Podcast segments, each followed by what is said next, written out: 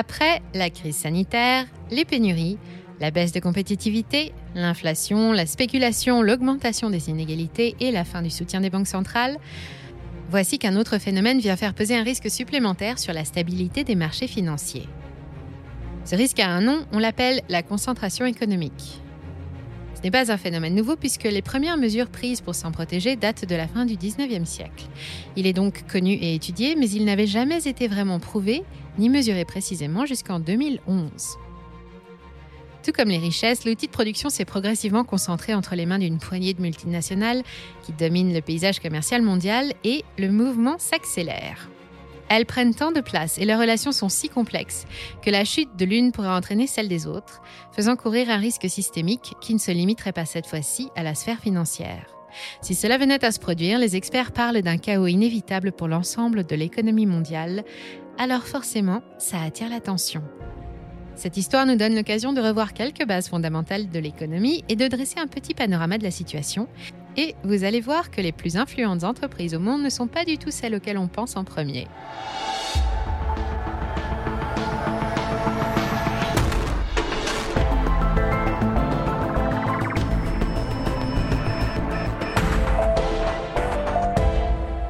Quelle est selon vous l'entreprise la plus puissante du monde? Je vous laisse réfléchir quelques secondes. Vous avez répondu Apple, Amazon, Tencent, Alibaba ou LVMH Félicitations, elles font en effet partie des plus grosses multinationales en termes de chiffre d'affaires ou de capitalisation boursière, mais la réponse est fausse. Et pour cause. La multinationale la plus puissante n'est paradoxalement pas celle qui réalise le plus gros bénéfice ou celle dont la taille fait de l'ombre à toutes les autres. C'est celle qui détient le véritable pouvoir de décision, qui contrôle le plus de sociétés possibles, qui dirige le plus grand nombre de filiales et surtout de droits de vote, bref, celle qui dirige.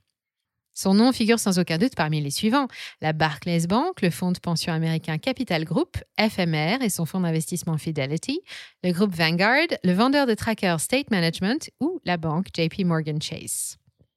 Cette liste a été établie il y a environ dix ans par un trio d'éminents chercheurs de la faculté de Zurich, dans une étude inédite menée sur le phénomène de concentration du pouvoir économique sur les marchés, un domaine peu étudié par les mathématiciens et les statisticiens. Selon leurs résultats, ces sociétés sont les plus influentes du commerce mondial parce qu'elles sont titulaires des plus importants portefeuilles de titres d'autres sociétés, cotées ou non, et disposent du plus grand nombre d'interconnexions avec d'autres multinationales ou avec leurs filiales. À vue de nez, on ne dirait pas comme ça, et c'est tout l'art de la chose, car si Stefania Vitali, Stefano Battiston et James Gladfelder ne s'étaient pas penchés sur la question, nous nous contenterions de vivre dans un monde que nous croyons dominé par les GAFA et HSBC, mais ce n'est pas le cas. En réalité, les véritables maîtres sont des holdings, des sociétés qui détiennent d'autres sociétés, qui elles-mêmes détiennent encore d'autres sociétés, qui en détiennent elles-mêmes et dont les participations ou les titres se croisent en un réseau dont la complexité et la taille n'avaient jamais réellement été mises en lumière. Jusqu'en 2011. Alors, que nous disent nos trois universitaires? Eh bien que sur environ 37 millions d'entreprises recensées dans la base de données internationale Orbis en 2007, cela fait donc 14 ans maintenant, le monde comptait environ 43 000 multinationales. Pour rappel, une multinationale est une société qui détient au moins une filiale en dehors de son pays d'origine ou sur un autre continent. Pour chacune d'entre elles, les chercheurs ont étudié le nombre de filiales et de liens entretenus avec d'autres sociétés. Le but, découvrir où se trouve exactement le pouvoir de décision, autrement dit, trouver qui décide vraiment. Parmi ces 43 000 multinationales, un noyau composé de 1318 sociétés, soit 3% de l'effectif total, se détache et est à lui seul responsable de 20% de l'activité économique mondiale. Et si l'on tient compte de tous les actifs détenus par les filiales de ces 1318 holdings internationales, en réalité, c'est presque 60% de l'outil de production de la planète qui se retrouve entre les mains des mêmes décideurs, placés tout en haut de la pyramide. Pire encore, parmi ces 1318 sociétés, une sorte de super entité économique composée de seulement 147 d'entre elles, dont Vanguard State Management et la banque suisse UBS, est de la même façon propriétaire de cette fois 40% de l'outil de production mondial. Et cela ne s'arrête pas là. En moyenne, chacune de ces multinationales détient 20 liens qui la relient aux autres ou à leurs filiales, mais beaucoup d'entre elles, comme BNP Paribas par exemple, en comptent des centaines. Il en résulte un réseau au maillage mondial ultra dense, pas toujours facile à mettre en lumière, qui rassemble non pas les plus grosses sociétés en termes financiers, mais en termes stratégiques. Oui, l'économie mondiale est dominée par une poignée d'industriels et de financiers qui imposent leurs exigences à 60% du reste de l'humanité, des employés, des consommateurs, des États, des actionnaires, et ce n'est pas une théorie complotiste, cette fois c'est la science qui le dit. Les résultats de cette étude ont été publiés il y a un peu plus de 10 ans, en octobre 2011, et vous en trouverez le lien dans le descriptif sous la vidéo si vous souhaitez en savoir plus. Mais depuis, aucun autre chercheur ne s'est vraiment repenché sur le sujet. Petit message aux étudiants et aux doctorants qui cherchent des sujets pour leur thèse de fin d'études. Ne nous remerciez pas ces cadeaux.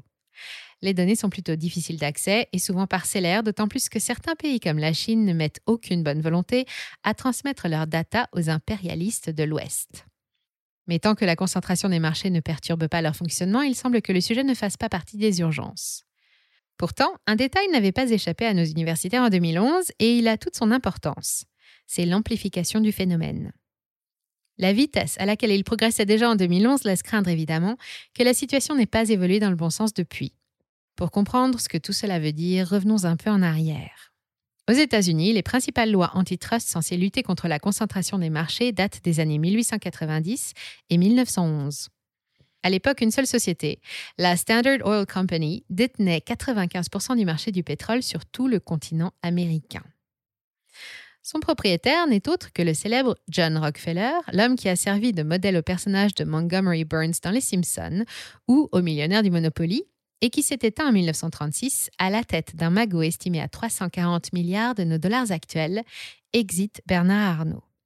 En 1870, la Standard Oil n'est qu'une petite société tournée vers la chimie agricole qui écoule les produits tirés des premiers puits de pétrole.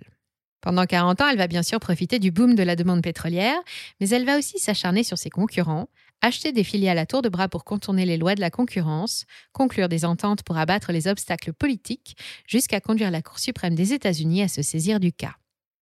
En 1911, la Standard Oil est démantelée. Elle est condamnée à se diviser en 36 sociétés indépendantes, dont plusieurs sont toujours en activité aujourd'hui. Pourquoi? Parce que détenir 95% d'un marché est anticoncurrentiel et que la concurrence dans un système économique libéral, c'est sacré. La concurrence est considérée comme un phénomène vertueux qui oblige les acteurs économiques à faire mieux que les autres, qui stimule la productivité et la recherche, qui améliore la qualité des produits et permet d'élargir l'offre à destination des consommateurs. C'est elle qui est à l'origine de la croissance et du progrès, et pour la protéger, l'homme moderne a dû inventer des lois avec le droit de la concurrence. Les actions déloyales comme répandre de fausses rumeurs, les cartels que l'on définit comme l'entente illicite entre plusieurs sociétés pour imposer un prix, les tentatives pour obtenir un monopole sur un marché et abuser d'une position dominante sont par exemple des pratiques interdites car elles entravent la libre concurrence et au final pénalisent les consommateurs. Prenons un exemple d'actualité. En ce moment, il est beaucoup question de l'affaire Martin Shkreli, un ancien trader devenu millionnaire et reconverti entre autres dans la pharmacie. Depuis sa fondation en 2015, son laboratoire, ou plutôt sa filiale spécialisée Turing Pharma, est grande collectionneuse de brevets.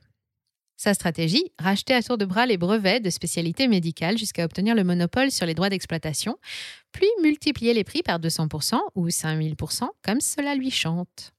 Après avoir scandalisé le monde entier, ces décisions ont finalement été cassées par la justice américaine, qui vient de le condamner à rembourser plus de 60 millions de dollars et l'a banni à vie du monde de la pharmacie pour violation des lois antitrust, en plus d'un sens de l'éthique aux abonnés absents.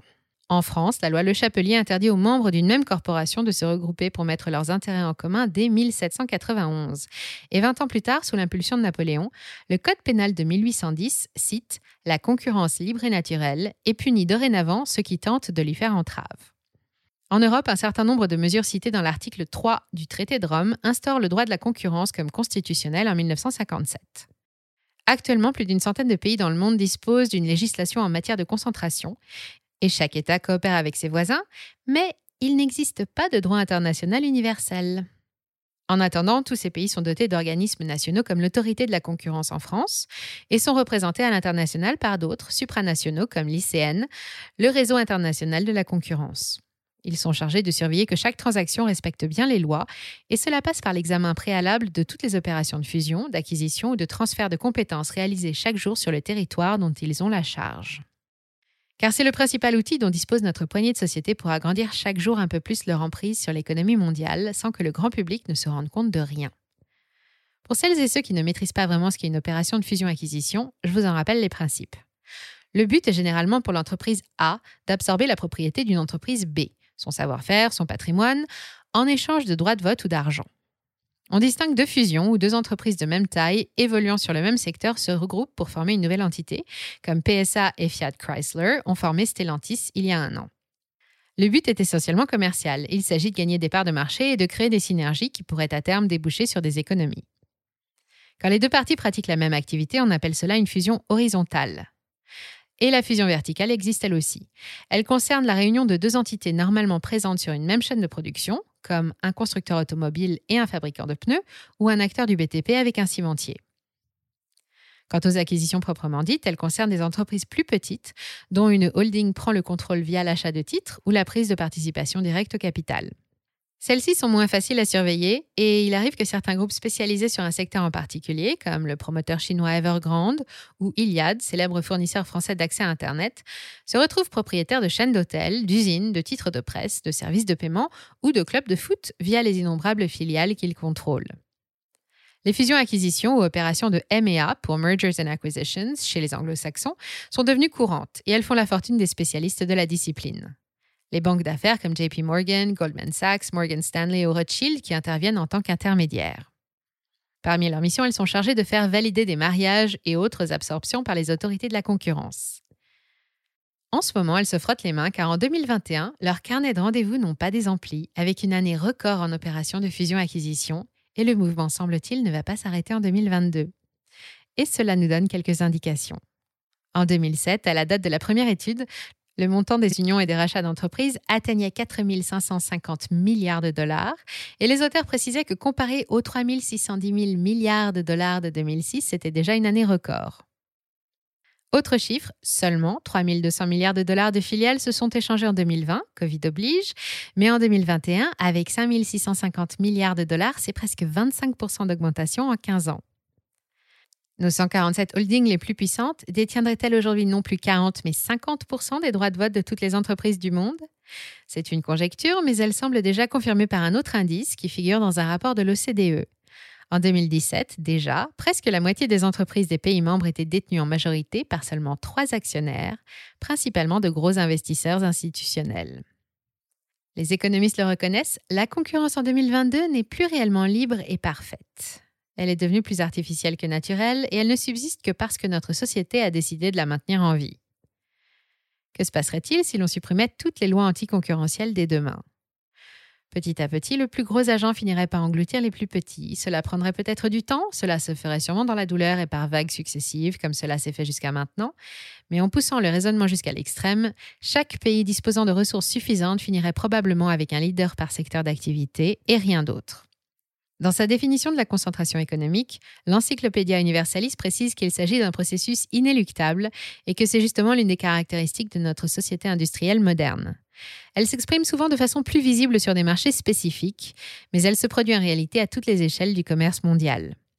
Cela s'explique parce que les chercheurs de Zurich appellent l'effet de réseau un phénomène beaucoup plus naturel que notre système de concurrence actuel. Et même si la réalité nous montre qu'il n'y a pas grand-chose à faire contre lui, nos lois essayent tant bien que mal de l'affaiblir.